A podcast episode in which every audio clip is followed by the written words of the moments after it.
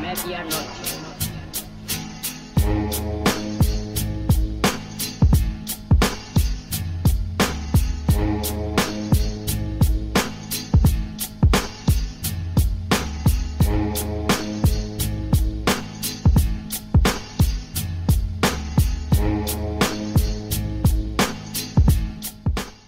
Bonsoir à tous en fonction du pays et de l'heure auquel vous nous écoutez. Bienvenue pour ce nouvel épisode de Bola Latina, le podcast 100% football latino de la rédaction de Lucarno Posé. Avant de nous lancer dans cette émission, comme d'habitude, je vous encourage à nous suivre sur les différents réseaux sociaux, à venir y interagir avec nous, c'est peut-être cela le plus important. Rejoignez-nous donc sur Twitter, Facebook, euh, également sur notre Discord où vous pourrez discuter avec nous, mais aussi avec la communauté Hello. Je vous encourage également à consulter régulièrement notre site lucarne-opposé.fr pour y lire les dernières actualités de la planète Hello et aussi prendre le temps de vous cultiver entre deux matchs. N'hésitez pas non plus à vous abonner aux différentes chaînes sur lesquelles vous êtes en train d'écouter ce podcast notamment sur notre chaîne YouTube et sur celle-ci à venir y laisser pouces bleus et commentaires, etc., etc., tout ce qui va bien. Je vous rappelle également que le 13e numéro du Lucarne Opposé Magazine est toujours disponible, mais aussi, je vous rappelle, peut-être ne le savez-vous pas finalement, que nous avons aussi une boutique ou plutôt une librairie qui vous permettra de découvrir les ouvrages de notre propre maison d'édition. La biographie de Garincha qui est sortie en décembre dernier et qui est forcément toujours disponible, mais aussi la version française des 11 Caminos à Algol, le livre référence pour comprendre Marcelo Bielsa, dont les précommandes viennent d'être lancées. Tous les liens, quels qu'ils soient, réseaux sociaux, sites, boutiques, etc., vous sont donnés dans la description. Place donc au cinquième épisode de la saison 4 de Bola Latina, un épisode dans lequel on va s'intéresser à ce qui est, entre, on peut le dire, une des traditions sud-américaines, même latino-américaines à plus grande échelle, mais aussi brésiliennes en particulier, ces fameux surnoms que l'on utilise parfois pour certains joueurs. Et vous l'aurez deviné, si nous nous rendons au Brésil, forcément, je vais être accompagné de notre rubro negro préféré, Marcelin Chamois. Salut Marcelin, comment vas-tu? Salut Nico, ça va très bien et toi? Eh bien écoute, ça va, ça va. Euh, on prépare euh, prépare la fin du championnat brésilien là, qui va te mettre en, grande tension, non? Ouais, là il reste trois journées, ça va être euh, très très serré euh, pour le titre et, pour toutes les places à jouer. Là, il n'y a, rien qui est fait encore. il y a un vrai combat. Euh, voilà, au moment où on enregistre, il reste trois journées et c'est le, le, sprint est assez intense au Brésil. On va rester forcément donc au Brésil et je le disais, on va s'intéresser aux surnoms avant justement de se lancer dans les surnoms. On va faire ce qui est peut-être un rappel pour certains ou peut-être pas. Et vous allez voir que ce n'est pas forcément euh, une question totalement naïve. On va commencer par euh, Marcelin à expliquer euh, comment sont forment les noms, les noms communs, enfin les noms non propres en, l'occurrence au Brésil. Comment est-ce que les, les, noms des personnes sont, sont établis? Quelle est la règle? Alors c'est assez simple. On a d'abord le prénom, puis un deuxième prénom. Ensuite, c'est le nom de la famille de la mère et nom de la, de la famille du père. Donc c'est pour ça qu'on se retrouve avec des, des, noms à, rallonge avec quatre, quatre bouts de, de, noms. Donc les deux prénoms et le nom de famille de la mère, puis celui du père. L'ordre n'est plus obligatoire depuis 1988, mais c'est celui qui reste très majoritaire. Et en, en 74, Ricardo Teixeira, donc le futur président de, la CBF, euh, un enfant avec la fille de Joe Avalanche, qui cette année-là est, élu président de la FIFA. Et pour faire plaisir à son beau-père, euh, il va enregistrer euh, son fils sous le nom de Ricardo Teixeira Avalanche, donc avec le nom maternel en dernier. Et puis aussi pour certains joueurs comme Cassio Ramos ou Gabriel Jesus, Cassio Ramos le gardien du Corinthians, ils ont un seul nom de famille, tout simplement parce qu'ils n'ont pas été enregistrés par leur père. Donc en fait, en gros, la règle, elle est plus ou moins définie par le, au moment de l'enregistrement, plus ou moins par le père, en fait. Euh, oui, c'est ouais, c'est comme ça que ça se passe, avec euh, en, général le, nom du, du père euh, en dernier. Alors, ça, c'est ce que l'on appelle, on va dire, le cadre légal. Mais si vous suivez, enfin même sans suivre euh, le football brésilien, hein, l'histoire du football brésilien, je parlais en introduction de la biographie sur Garincha, c'est un exemple type. Euh, on va y revenir. Donc voilà, les exemples sont nombreux, hein, Pelé, Garincha, etc., etc. Les joueurs peuvent être, les joueurs et les hommes hein, finalement, peuvent être euh, uniquement dénommés par un surnom. Est-ce que justement cette utilisation, elle a été, je dirais, codifiée? Et est-ce que l'on a une idée de l'origine de cette tradition finalement? Pour les surnoms, tout est possible, mais ça fait très longtemps qu'ils sont utilisés. parce que le premier match de la sélection brésilienne contre Exeter City en 1914, il y a parmi les titulaires Formiga, qui est un surnom, ça veut dire la fourmi. on peut citer aussi Neco, qui est la première star du football brésilien, aux côtés d'Arthur Friedenreich, c'est aussi un surnom. Et puis parmi les meilleurs buteurs du championnat carioca, euh, on retrouve en 1912 Mimi Saudré, euh, Benjamin de son prénom, et en 1914 Barto, qui est euh, le, diminutif de Bartolomeo. Donc on va faire une distinction pour le podcast entre le, surnom qui est utilisé officiellement bah, par le joueur pour, pour l'inscription par exemple à un tournoi ou sur, sur sa fiche, et le surnom donné par la presse ou ses coéquipiers. par exemple Pelé qui est, qui est un surnom, c'est son nom officiel on va dire, alors que par la presse, la presse euh, l'appelait le roi et ses coéquipiers Gasolina. Donc c'est tous ces surnoms-là, on va pas les prendre en compte. C'est vraiment euh, ceux qui sont utilisés euh, officiellement. Et aujourd'hui, par exemple, dans, le dos pour au-dessus du, numéro de maillot. Mais les, surnoms, c'est quelque chose de, très ancien et ils sont utilisés dès l'enfance. Donc ça se passe au Brésil, mais c'est vrai que c'est typique de, l'Amérique latine. Et il n'y a pas de, de règles. Euh, ils peuvent être dérivés euh, du prénom ou, pas. D'ailleurs, elles peuvent venir euh, d'autre part, ce qu'on va appeler les, les au Brésil.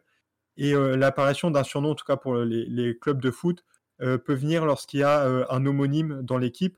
L'exemple typique, c'est la Coupe du Monde Ronald, 94, pardon, où il y a deux Ronaldo. Et donc, le, défenseur va devenir Ronaldinho, donc le, grand Ronaldo, et l'attaquant, le, le phénoméno, Ronaldinho. Et donc, à la Coupe du Monde 94 et aussi aux, Jeux Olympiques 96, euh, euh, le Ronaldo qu'on connaît est appelé Ronaldinho. Et ensuite, quand Ronaldinho, euh, celui du Grêmio, arrive en CSA1, il va être appelé Ronaldinho Gaucho, donc du, nom de l'état d'où il vient, pour faire la distinction avec euh, Ronaldo qui était appelé Ronaldinho. Alors tu l'as justement euh, touché du doigt hein, à propos des, des appellidos en expliquant déjà à peu près d'où ça peut venir. Ben justement, on sait que dans des pays comme on le disait, hein, c'est une tradition latino-américaine, mais on sait par exemple que l'Argentine et l'Uruguay ils adorent ça, les, les, surnoms. Hein. Il n'y a pas un joueur qui n'a pas un surnom.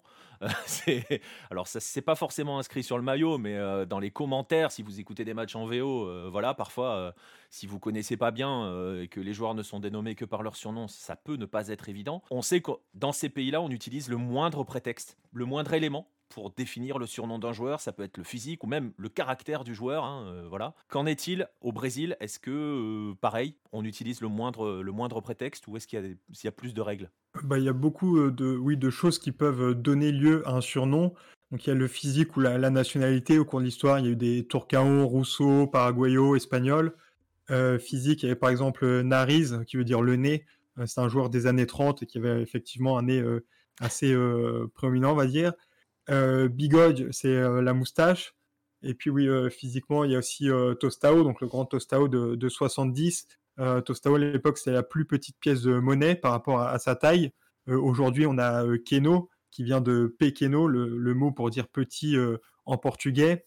On a aussi Magraon, le, grand maigre. Euh, Dunga aussi, c'est un surnom. Euh, c'est l'un des sept nains, parce que pareil, il était euh, petit. Alors, c'est pas grincheux, ça aurait pu être avec Dunga, mais ça correspond à, Simplet au, Brésil. Après, on peut citer aussi Hulk. Bon, le, surnom est assez évident. D'ailleurs, ça joue beaucoup. Je te coupe deux secondes. D'ailleurs, Hulk, ça joue à fond sur son image. Hein. On le voit avec son arrivée à l'Atlético Minero. voilà. Oui, bien sûr. Après, le, bah, surnom est utilisé bah, aujourd'hui pour euh, pour des actions euh, marketing, mais euh, effectivement, le, surnom va faire partie du joueur. Il y avait aussi Viola. Viola, c'était les, chaussures de marque premier prix au Brésil. Et, ça montre que le, surnom va s'imposer au joueur. En fait, c'est pas le joueur qui, choisit son surnom, mais c'est les autres qui choisissent pour lui. Et il y a souvent des histoires de, joueurs qui n'aiment pas leur surnom au début du coup, les autres bah, continuent de l'appeler encore plus euh, par ce surnom. Et finalement, le, joueur finit euh, par aimer euh, ce surnom. Donc, il y a le physique, mais aussi, par exemple, le, caractère. Donc, pour Garincha, c'était un, oiseau insaisissable. pour Néné, ça veut dire bébé, parce que quand, quand il était petit, bon, même maintenant, il pleurait quand il recevait des coups. Donc, ils l'ont appelé Néné. Euh, Ganso aussi, c'est utilisé pour les, joueurs lents. Donc voilà, il y, a tout le physique, caractère. Ça peut être aussi euh, une ville ou, un état. Par exemple, il y, a des joueurs comme euh, Batatais, Jaou ou Mokoka qui sont, qui sont également des villes. Et puis ça peut être parfois le, nom qui est ajouté à une ville ou un État. Euh, c'est le cas par exemple pour euh, Alexandre Pato, qui vient de, Pato Branco. Mais aussi il y a beaucoup de joueurs avec tous les États. Donc il y a Juninho Paulista, Juninho Pernambucano, Junior Baiano, Doudou Sarens, Marcelino Paraiba, Marcelinho Carioca, qui quand il commence sa carrière au Flamengo est appelé seulement Marcelinho. Et quand il va au Corinthians, donc à, Sao Paulo, il est appelé Marcelinho Carioca. Euh, une autre catégorie aussi, c'est la ressemblance avec euh, un ancien joueur. Euh, il y a par exemple Mazola, qui était un joueur de la sélection brésilienne en 58, qui joue après en Italie au Milan AC sous le nom de José Altafini. Mais au Brésil, il est connu sous le nom de Mazola par rapport aux grands joueurs du Torino. Cafuringa, pardon, Cafu aussi, qui commence sa carrière comme milieu droit, est appelé Cafu en hommage à un joueur qui s'appelait Cafu Ringa, mais ils ont, ils ont juste gardé le, le. Il y a aussi le, Muller de, de, la Coupe du Monde 90, euh, qui est appelé comme ça pour Gert Muller. Dida, le, gardien, qui est appelé euh, bah, en hommage à un joueur de, Flamengo. alors, je ne sais pas pourquoi ils l'ont appelé Dida, parce que Dida, c'était un, attaquant, et il faisait 1m64, blanc, donc je ne sais pas si c'est par opposition avec avec tout ce que n'était pas du coup euh, Dida. mais en tout cas, il est, appelé. Ça peut aussi être une explication pour, euh, pour ce surnom. Je n'ai pas trouvé euh, vraiment la raison, mais, mais ça peut l'expliquer. Il y a d'autres joueurs aussi, Minero, qui a joué la Coupe du Monde 2006. alors lui, il vient de, de, Porto Alegre, mais en fait, il ressemblait à un joueur, Claudio, à un joueur qui s'appelait Claudio Minero, puisque Minero, c'est l'habitant du, du Minas Gerais. Et puis, il y a encore d'autres joueurs. Et puis, je signais sur euh, deux, deux exemples. Alors, c'est pas des surnoms du coup, mais c'est des prénoms. Euh, il y avait euh, Gilmar Rinaldi qui était le, troisième gardien du Brésil à la Coupe du Monde 94. Et il naît en, 59 et son père l'appelle Gilmar en hommage au gardien de, la Coupe du Monde 58, qui lui, son, son prénom va en fait de, de la contraction du prénom de son père qui était Gilberto et de celui de sa mère qui était Maria, ça a donné Gilmar. Et ensuite, ça a été réutilisé comme prénom pour euh, Gilmar Rinaldi, qui disait quand il était petit, en fait, il n'avait pas le choix dans la cour d'école. Euh, comme il s'appelait euh, Gilmar, il était obligé d'aller au but. Et c'est comme ça qu'il a, il a commencé sa carrière de footballeur. Et aussi, je voulais parler de, Patrick Vieira, qui était un, milieu du Palmeiras. donc on pouvait penser que c'était un, hommage à Patrick Vieira, le, français. Mais en fait, c'est son vrai nom. il commence sa carrière sous le nom de Patrick. Et quand il vient au Palmeiras, il y a déjà un joueur qui s'appelle Patrick et donc il rajoute son nom qui par hasard est Patrick Vieira. Il y a encore d'autres raisons pour le, surnom. Il y a par exemple la, prononciation. Tim, qui était un joueur de, Fluminense et Palmeiras dans les années 30-40, s'appelait Elba, mais sa sœur l'appelait Ti, ça s'est transformé en Tim. il y a aussi une histoire similaire bah, pour Pelé, puisqu'il allait voir son, père jouer, il était joueur de foot, et le gardien de l'équipe s'appelait Billet, mais Pelé avait du mal à, prononcer correctement son nom, il disait Pelé, et c'est resté euh, euh, Pelé du coup. Euh, pour Kaka aussi, c'est son frère qui avait du mal, il s'appelle, son prénom c'est Ricardo, son frère avait du mal à, le prononcer, et donc il a commencé à, l'appeler Kaka, et d'ailleurs c'est avec un K, que la lettre K était intégrée à l'alphabet brésilien en 90 seulement, et du coup utiliser un, K, c'était un symbole de, modernité, et, sinon ça aurait pu être Kaka, bah, CA, CA. Euh, on peut parler aussi de, Tita, qui a le même prénom que son père, Milton. Ça s'est transformé en Miltita d'abord, puis euh, Tita. Et enfin, il y a une euh, dernière raison, bah, qui est inconnue. parfois, même les joueurs ne savent pas pourquoi ils portent tel ou tel surnom. C'était le cas de Dimba, par exemple.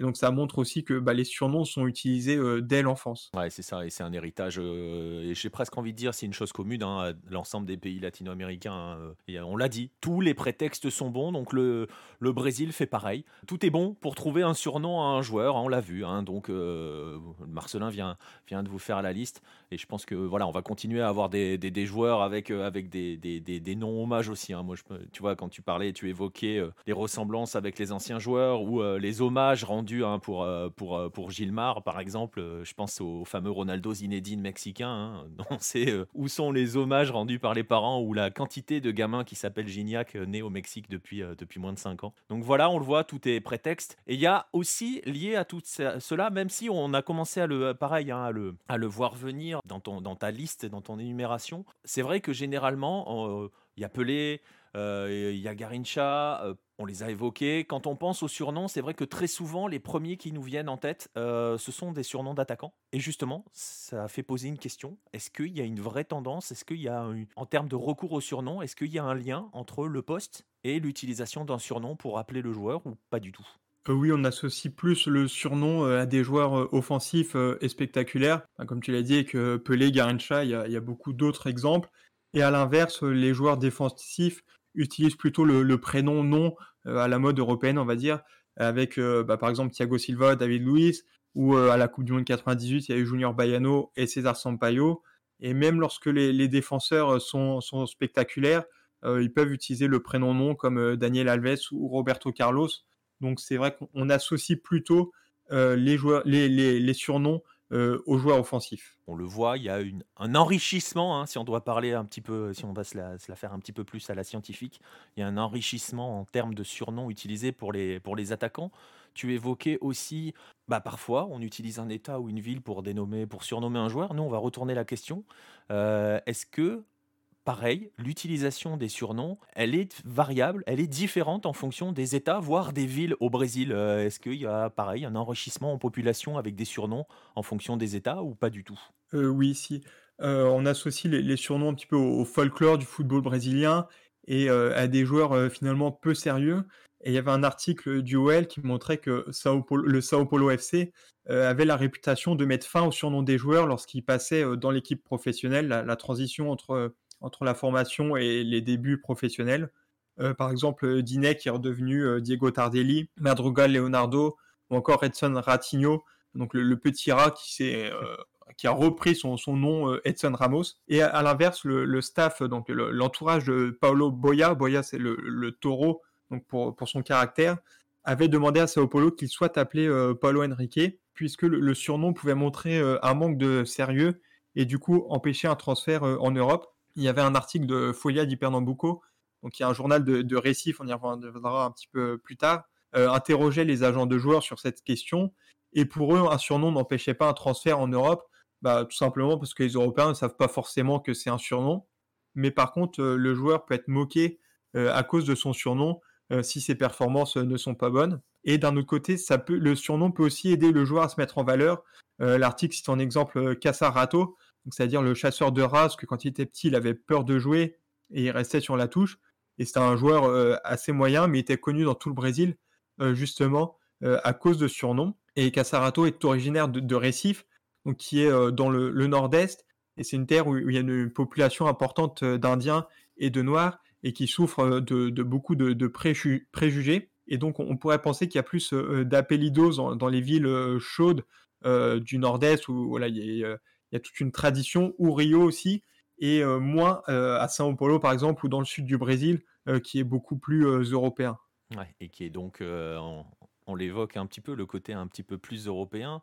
et justement, on l'a dit dans l'introduction, les surnoms, c'est l'un des charmes de l'Amérique du Sud, c'est l'un des charmes évidemment au Brésil.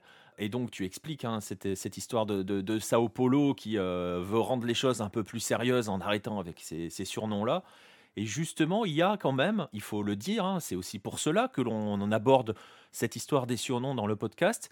Euh, il y a un courant, il y a de plus en plus de personnes qui justement sont en train de regretter euh, la disparition petit à petit, au fil des années, au fil des époques, presque j'ai envie de dire, euh, la disparition donc des surnoms. oui, il y avait le, journaliste PVC, donc là aussi un surnom, Paolo Vinicius Coelho de, son vrai nom, mais tout le monde l'appelle PVC, euh, qui écrivait pour Folia di São Paulo un article justement sur, sur ses surnoms, euh, en prenant un exemple Hugo Souza, donc qui est le gardien de Flamengo, euh, qui est surnommé Neneka, c'est un, ancien gardien de, de Goiás, mais on l'appelle beaucoup Hugo Souza, et lui-même préfère être appelé Hugo Souza. Mais PVC, dans son article, écrit que rejeter les surnoms, c'est nier l'histoire du Brésil, et cite notamment Pelé, qui sera appelé aujourd'hui Edson Nascimento, et souligne aussi l'intérêt des surnoms euh, ce que ça permet de différencier les joueurs. Euh, et prendre exemple Jalma Diaz, qui est un joueur de, Palmeiras dans les années 60-70, euh, et son fils Jalminia, qui a joué à la Corogne, ou aussi Junior Baiano, qui commence sa carrière au Flamengo quand, Junior termine la sienne, et du coup il ajoute Baiano pour se différencier de Junior et il va garder toute sa carrière ce nom de, Junior Baiano. Mais il y, a un consensus pour dire que les surnoms disparaissent au Brésil et avec eux, du coup, l'essence du football brésilien, puisque ces, surnoms font le charme du, football. et ils symbolisent le football arty sur le, football força. On avait déjà parlé dans, le podcast sur les entraîneurs étrangers, où il y a un petit peu ces deux écoles au Brésil, le football arty, donc le, jogo bonito, le, football bien joué, et football força, qui est plus européen, plus basé sur le physique. Et il y a aussi une opposition entre ce qu'on appelle au Brésil le football rise, rise c'est la racine, donc le football à l'ancienne, par rapport au football qu'on pourrait appeler européanisé, qui au Brésil est appelé, euh, on peut voir sur les réseaux sociaux, la, génération Nutella, ou euh, le prénom de Enzo. En fait, c'est un petit peu cette, jeunesse qui connaît pas le, football de, l'époque. Donc il y a vraiment cette, cette opposition et l'impression de, la, disparition des surnoms. Euh, je pense qu'elle est renforcée un petit peu depuis le, 7-1, puisque après la, défaite en, 2014, il y a une crise du football brésilien concernant son image. Et, euh, l'un des arguments euh, concernant ce déclin, c'était justement la hausse de l'utilisation du, prénom nom euh, à l'image de la charnière centrale bah, de, 2014, Thiago Silva et David Luiz. Et on le voit, hein, du coup, on, touche du doigt le fait que l'utilisation du surnom et la le déclin, la disparition au fur et à mesure de ce surnom, c'est quand même pas forcément anodin, c'est aussi symbolique d'une évolution du football qui touche aussi le Brésil. Hein. Concrètement, tu, viens de le dire, on en avait déjà parlé justement avec, euh, avec ces entraîneurs étrangers, avec ce processus d'européanisation euh, du football brésilien. Bon, il n'est pas le seul hein, à le subir, mais c'est vrai que pour le coup, on, est vraiment sur une, un point plus culturel, vraiment hein, une histoire d'héritage d'une tradition. C'est pas c'est pas un détail le surnom au Brésil. Oui, le, Brésil a toujours navigué un petit peu entre est-ce qu'il faut faire comme les Européens ou justement se distinguer? Et c'est sûr que bah, l'une des façons de se distinguer, c'est le surnom, puisque bah, ça se fait au, Portugal et en Espagne, mais c'est tout. Et, c'est vrai qu'il n'y a, pas plus foot brésilien ou même sud-américain que, le surnom. Exactement, et donc voilà. Alors, on va aller un peu plus loin, parce qu'on est comme ça aussi, hein, à Lucarne Opposé, on fait jamais les choses à moitié, surtout quand on discute avec Marcelin. Les gens de la rédaction le savent, vous, vous chers auditeurs, vous ne le savez peut-être pas, mais voilà. Donc on va aller plus loin, justement, on va essayer d'analyser un petit peu cela et on va essayer de voir surtout si cette tendance, parce qu'on sait très bien les tendances ou les impressions, ça ne reste des impressions. C'est pas forcément euh, quelque chose de fidèle à la réalité. Alors justement, on va faire une vraie étude. On va se lancer dans les, statistiques, dans les analyses statistiques. Je sais que c'est ton petit bonbon, hein. c'est ton petit plaisir, ça, Marcelin. Et donc, on va, on va commencer. On va d'abord commencer par se concentrer sur la sélection, celle que tout le monde, celle que le monde entier a l'habitude de voir à chaque Coupe du Monde. On va regarder plus particulièrement celles qui ont disputé les phases finales de la Coupe du Monde. Et justement, Marcelin, ça donne quoi? L'utilisation des surnoms, la présence plutôt, plus que l'utilisation, la présence des surnoms dans les sélections, dans l'histoire des Coupes du Monde. Oui, j'ai voulu voir si ça se vérifiait justement bah, avec, euh, avec des données. Euh, donc j'ai pris euh, les convoqués de 10 Coupes du Monde. j'ai pris les, les, plus importantes pour le Brésil. Donc il y, a tous les titres, sauf 62, parce que c'est quasiment la même que 58. Et j'ai rajouté aussi 38, 50 et 82 qui ont été des, Coupes du Monde importantes. Et puis sur les dernières années 2006, 2014, 2018. Et donc j'ai pris tous les joueurs convoqués pour les classer selon le poste, l'état d'origine et le nom utilisé en Coupe du Monde. Donc encore une fois, on ne s'intéresse pas au, surnom de, la presse, c'est vraiment le, nom officiel du joueur. Et on peut voir déjà qu'il y a une répartition égale à un tiers entre le prénom, le surnom qui soit dérivé du prénom ou pas, et enfin le nom de famille avec ou sans le prénom euh, devant. Et on peut distinguer euh, deux périodes, on va dire. De 1938 à 82, c'est très équilibré entre les cinq catégories, euh, même s'il y a quelques points plus distants concernant les appellidos. Par exemple, il y en a sept en 58, avec le défenseur Oreco, le milieu Zito, mais surtout les cinq attaquants Pelé, Garincha, Vava, Mazola et Pepe. Et on pourrait rajouter aussi Dida, euh, qui est un surnom qui vient de son prénom, ce qui s'appelait Idivaldo. Et à l'inverse, il y en a seulement deux en 70, euh, Tostao et Pelé. Et deux en 82, Zico, ça vient aussi de son prénom, ça s'est transformé de Arthur à Arthur Zico, puis Zico. Et euh, Serginho Chulapa. Même s'il faut dire qu'en 82, il y avait cinq, cinq, joueurs avec un surnom qui était basé sur le prénom, alors que sur les Coupes du Monde précédentes, il y en avait seulement, moins de quatre. Et on peut citer aussi Socrates, parce que c'est un prénom. En fait, son père était euh, passionné de philosophie et du coup, ses trois premiers enfants, ils appellent euh, par des noms de philosophes. Donc, il y a Socrates, euh, Sophocle et Sostène aussi. Puis après, son épouse en a eu un petit peu marre. Et du coup, les, trois derniers sont basés sur le, prénom du père qui était Raimundo. Et c'est pour ça qu'on a eu Rai, donc l'ancien joueur du, PSG de Sao Paulo. Donc ce sont deux prénoms, mais qui, fonctionnent un petit peu comme des surnoms, parce que les, Brésiliens peuvent aussi innover dans, les prénoms qu'ils donnent à leurs enfants. Et par contre, en, en 94, on a sept apelidos et en plus cinq surnoms qui sont basés sur le prénom. Donc c'est un petit peu contre-intuitif si on veut associer le beau jeu à la présence des apelidos, puisqu'il y a eu peu de surnoms en 70 et 82 de, de qui ont, qui ont marqué l'histoire par leur façon de jouer. Et il y a eu beaucoup plus d'apelidos en 94, où là, même s'ils ont gagné, le, jeu était très européanisé encore une fois. C'est la sélection qui est utilisée comme le point de bascule hein, entre le, la tradition brésilienne et le, le, Brésil européen moderne. Oui, c'est vraiment, ouais, ça se passe entre 86, bah, on va dire, c'est l'échec du Jogo Bonito, et puis 90, c'est déjà, on est déjà dans le, le foot européen, et en 94, ils montrent qu'ils peuvent gagner en jouant ce, type de football. Ils assument surtout le, fait de renier cet héritage. Oui, et d'ailleurs, bah, depuis 94, on voit une baisse des appelidos, aussi des noms de famille seuls, et à l'inverse, une hausse des prénoms et des prénoms plus noms, donc ce qui confirme notre impression de, départ. Les, surnoms qui sont basés sur le prénom restent stables sur la période, avec un point aberrant en 2006, parce qu'on a 10, 10 surnoms qui viennent du, prénom. C'est assez bien réparti entre les postes. On a 4 défenseurs, 3 milieux, 3 défenseurs.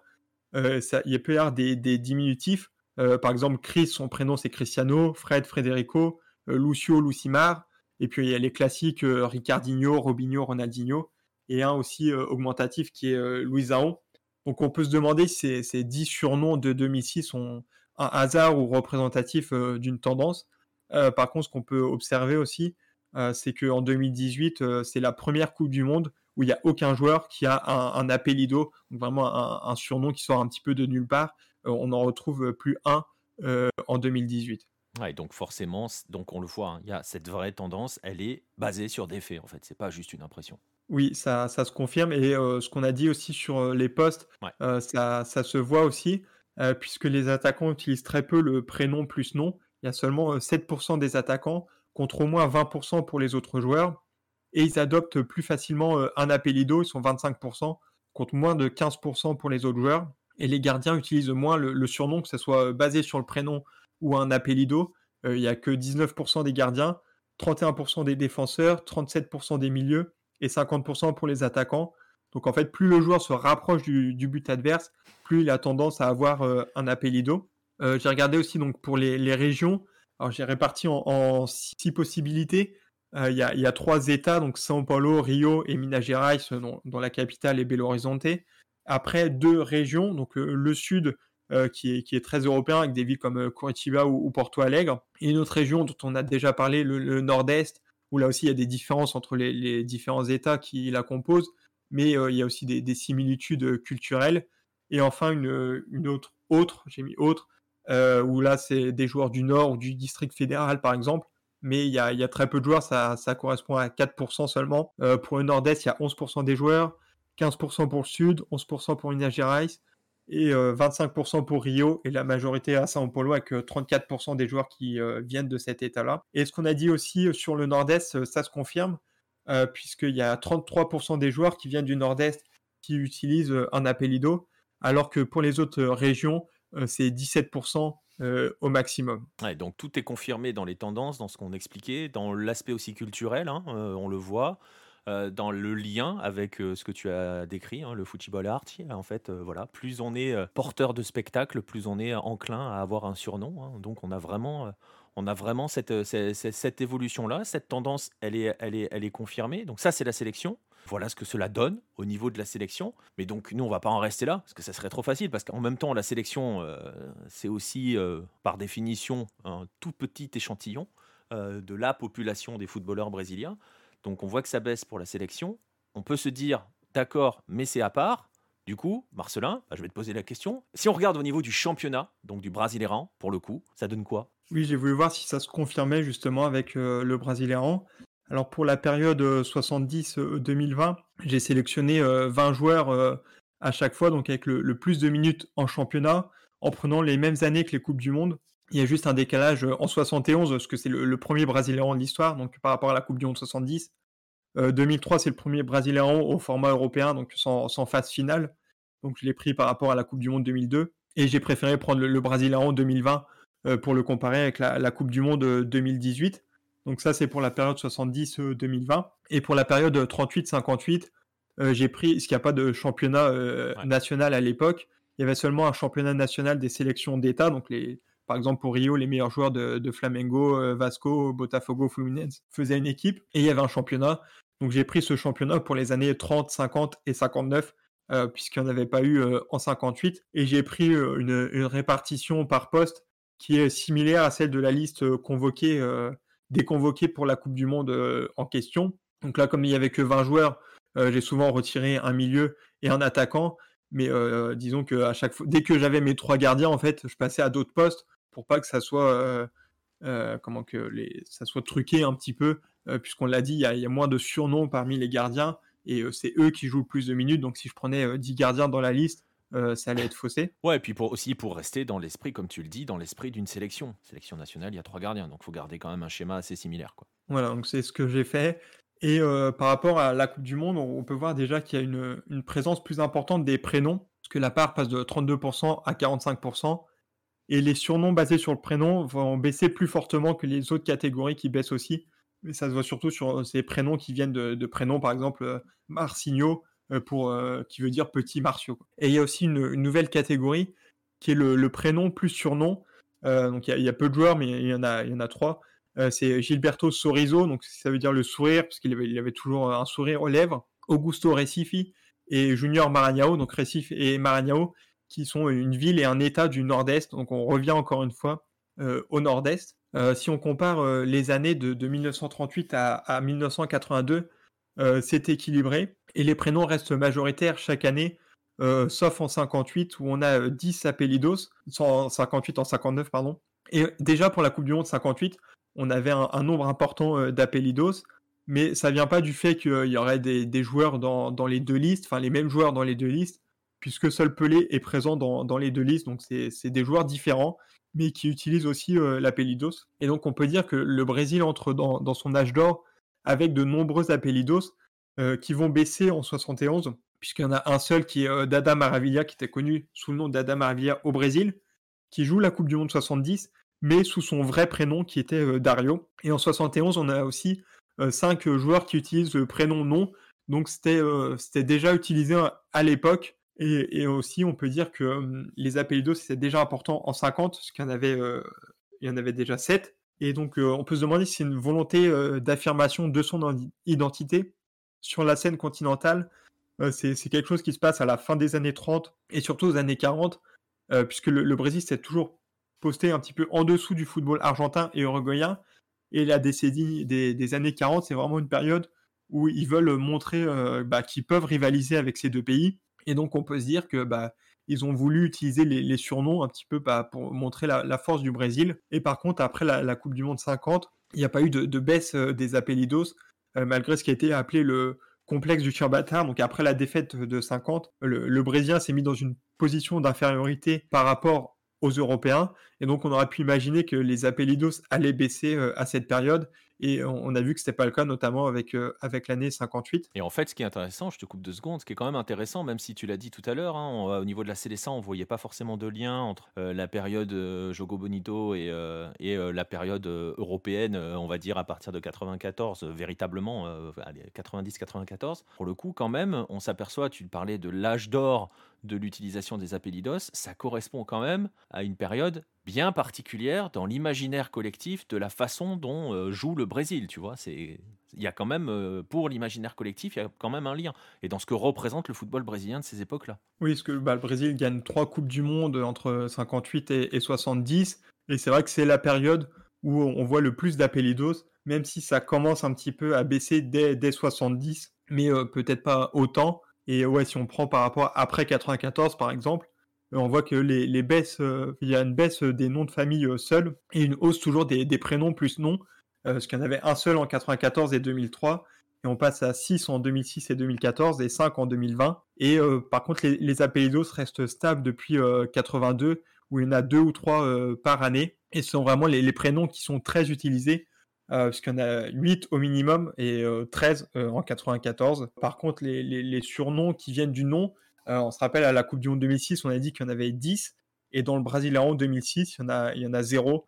Donc la, vérité est sûrement un petit peu entre les deux puisque bah, ça reste un échantillon de, 20 joueurs, donc c'est pas non plus euh, exhaustif, donc il peut y avoir des, petites erreurs. Après, si on, regarde encore une fois pour euh, la répartition euh, par, par les postes, le prénom plus nom est utilisé en majorité par les milieux de terrain. Il y a 24% des, milieux qui sont concernés. Pour les autres postes, ça se situe entre 11 et, 16%. Et il n'y a pas de sous-représentation des attaquants. Mais comme pour les, joueurs en Coupe du Monde, les attaquants utilisent plus un appelido, euh, ça concerne 8% des gardiens et défenseurs, 19% euh, pour les milieux et 28% euh, pour les attaquants.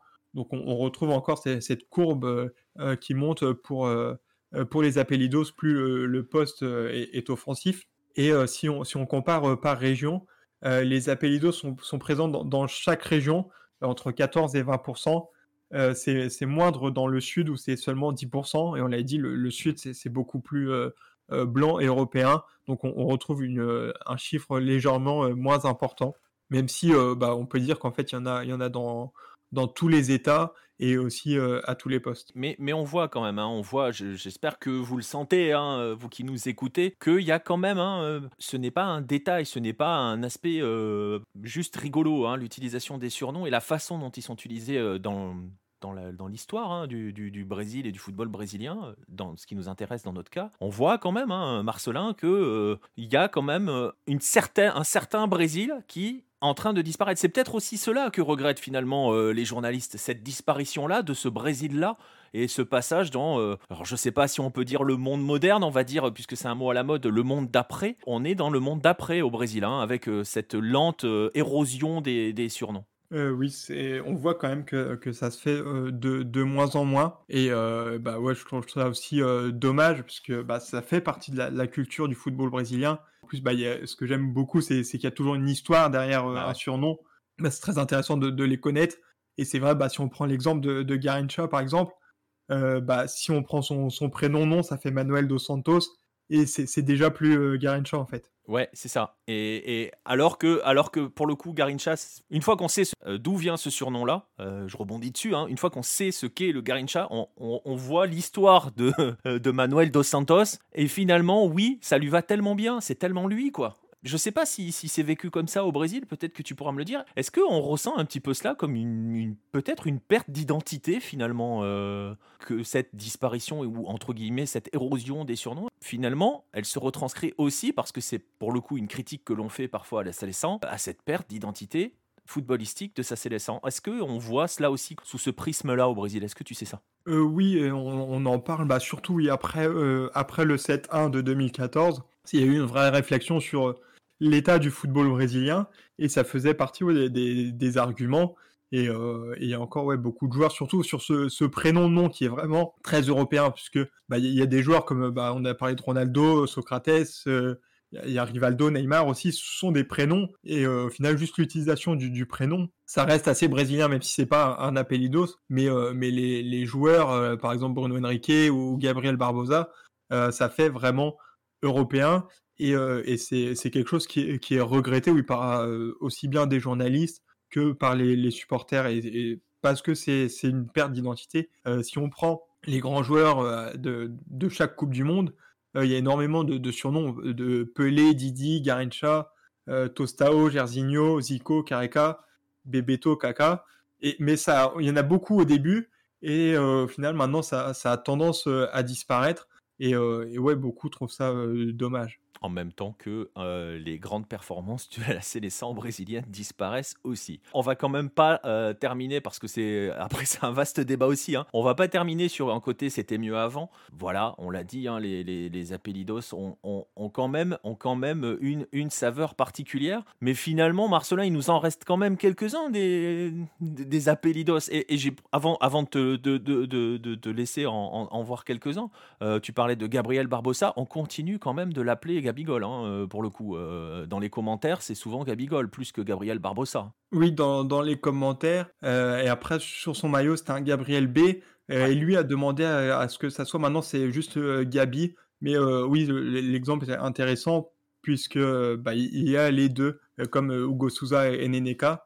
Mais peut-être qu'à une époque, en fait, il n'y aurait eu que Gabigol, que Neneka. Et là, il y a, un petit entre-deux entre l'Apellidos et, le, nom complet. Mais les Apellidos ont toujours été, au final, on voit dans les chiffres, minoritaires dans, le football brésilien. Même si ça, ça, diminue, en fait, c'était pas non plus tous les joueurs de l'époque qui avaient un, un Apellidos. Il faut aussi faire la différence et, ne pas tomber dans, bah, dans l'excès inverse en se disant que je pense que les, les participent justement à une, romantisation du, football d'antan. C'était pas non plus 100% des joueurs à l'époque. Disons que les, la différence, c'est que les grands joueurs avant portaient souvent des appellidos, ce qui n'est plus le cas aujourd'hui, mais ça ne veut pas dire que, effectivement, comme tu le dis, c'est important de le préciser pour, euh, avant de, terminer, que ce n'est pas, n'était pas non plus euh, la majorité des joueurs qui euh, avaient un, un appellidos. Bon, il nous en reste quand même quelques-uns des sympas, non des, appellidos dans, notre, dans notre des années 2020, non? Oui, dans les années récentes, j'ai cité Claudio Pitbull, bon, c'est un petit peu moins récent, mais euh, aujourd'hui, on a Iago Pikachu, par exemple, et puis euh, Everton euh, Cebolinha aussi, bon, qui, qui n'est plus, qui joue plus dans le championnat brésilien, et voilà, qui était appelé Cebolinha, même si, pareil, son, son, nom, Everton Suarez, peut être aussi utilisé, mais au Brésil, il était plus appelé Everton Cebolinha. Cebolinha, qui est un personnage d'un dessin animé qui s'appelait Tourma da, da, Monica. Et Monica, ça a été aussi l'un des premiers surnoms de Ronaldo Phénoménal. Euh, puisque le personnage avait euh, deux grosses dents devant. Donc euh, Ronaldo, dans son enfance, était appelé Monica, et peut-être que dans, dans, une autre ville, il aurait pu jouer la Coupe du Monde sous le nom de, Monica qui avait. Alors pour le coup, tu évoquais, c'est la bonne conclusion parce que tu évoquais il y a un instant l'aspect romantisation du football brésilien. Je suis pas convaincu que si Ronaldo Phénoméno s'était appelé Monica et avait eu ça toute sa carrière, ça aurait eu le même, comment dirais-je, le même impact sur les esprits quand même. Hein. Je, pense que ça tue, aussi... ça tue un peu le bonhomme. Hein. Je préfère aussi Ronaldo ou Ronaldinho, mais c'est là qu'on voit aussi euh, bah, l'impact euh, des, des appellidos puisque au final ça, ça, peut faire une carrière et c'est, ça lie vraiment le, le joueur euh, à, à, cet appellido. Exactement. Et, et, voilà, après aux joueurs aussi, hein, quand il en a un, d'aller en continuer à perpétuer cette tradition et surtout de respecter l'appellido qui lui a été donné. Hein. Voilà, on le voit hein, justement. Ronaldo, euh, c'est quand même mieux qu'on l'appelle euh, Phénoméno plutôt que, que Monica. Ça aurait peut-être euh, donné autre chose, on ne sait pas. Mais bon, voilà. Donc vous voyez, on a, je pense qu'on va, on a bien fait le tour sur, sur cette notion de, des surnoms. Vous voyez aussi que, voilà, même s'il n'était pas la norme forcément d'utiliser des surnoms pour tout le monde, il y a quand même un espèce de courant de fond, hein, mine de rien, euh, qui montre aussi que le Brésil glisse aussi. Alors on peut aussi euh, imaginer, euh, je, parle sous contrôle de Marcelin, qu'il y ait aussi un moment un retour en arrière, hein, puisque tu l'as dit, tu as évoqué le complexe du chien bâtard dans les, dans les années 50, qui s'est retourné un petit peu à un moment aussi. On peut aussi imaginer qu'à terme, un de ces quatre on est une, je sais pas, une Célestin avec un peu plus d'appellidos et d'un coup ça relance la tendance. Hein. Oui, ça, peut revenir euh, aussi. C'est vrai que 2018, c'était à la limite euh, choquant qu'il n'y ait euh, aucun, vraiment aucun joueur qui avait un appellido. Et je pense que bah voilà, ça, va évoluer et ça, ça pourra revenir aussi plus tard. Voilà, on verra. Et on verra justement si jamais s'il revient, si ça sera lié aussi à un autre type de, de football, à un football. voilà. Mais c'est aussi, je pense que c'est parce que ce Brésil a perdu son football romantique qu'on tend à romantiser aussi tout cela. Écoute, Merci beaucoup Marcelin d'avoir passé ce temps avec, euh, avec moi pour, euh, pour parler des surnoms brésiliens. Eh ben, merci à toi. Et puis je vais en profiter donc pour, euh, bah, pour vous remercier d'avoir vous aussi passé ce temps avec nous à suivre cette nouvelle émission de Bola Latina. Je vous fais les derniers petits rappels. Hein. N'hésitez pas à nous suivre partout, à venir interagir avec nous sur les réseaux sociaux. Venez discuter justement de cette évolution des surnoms avec nous, que ce soit sur les réseaux sociaux ou que ce soit sur notre Discord, où vous voulez, où vous le sentez. Voilà, on va vous laisser ici avec euh, cet épisode de Bola Latina et on va vous retrouver très très bientôt. Bonne fin de journée, de soirée, de semaine, de week-end, de ce que vous voulez en fonction du moment où vous nous écoutez. Et à très bientôt les amis.